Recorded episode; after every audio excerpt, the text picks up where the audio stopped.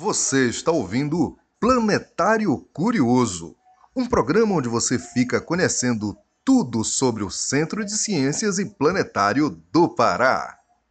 Olá, eu me chamo Amanda e sou estagiária do Centro de Ciências e Planetário do Pará. Vou lhe fazer uma pergunta. Os mosquitos se alimentam de sangue? Bom, na verdade, a picada dos mosquitos serve para completar um ciclo gonotrófico, período compreendido entre o repasto sanguíneo e a ovoposição.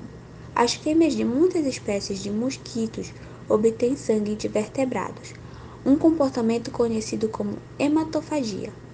Apenas as fêmeas picam, já que elas fazem isso para amadurecer seus ovos, pois no sangue há mais nutrientes como gorduras e alguns aminoácidos do que em sua alimentação herbívora. No período reprodutivo, esses mosquitos necessitam de mais nutrientes para formar seus ovos, que só encontram no rico sangue de vertebrados.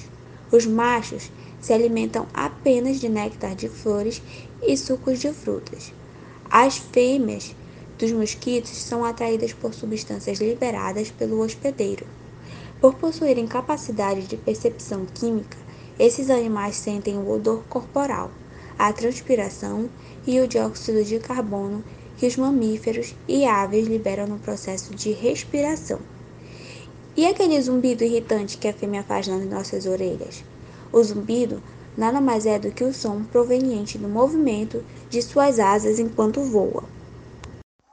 Você acabou de ouvir Planetário Curioso, um programa onde você fica conhecendo tudo sobre o Centro de Ciências e Planetário do Pará.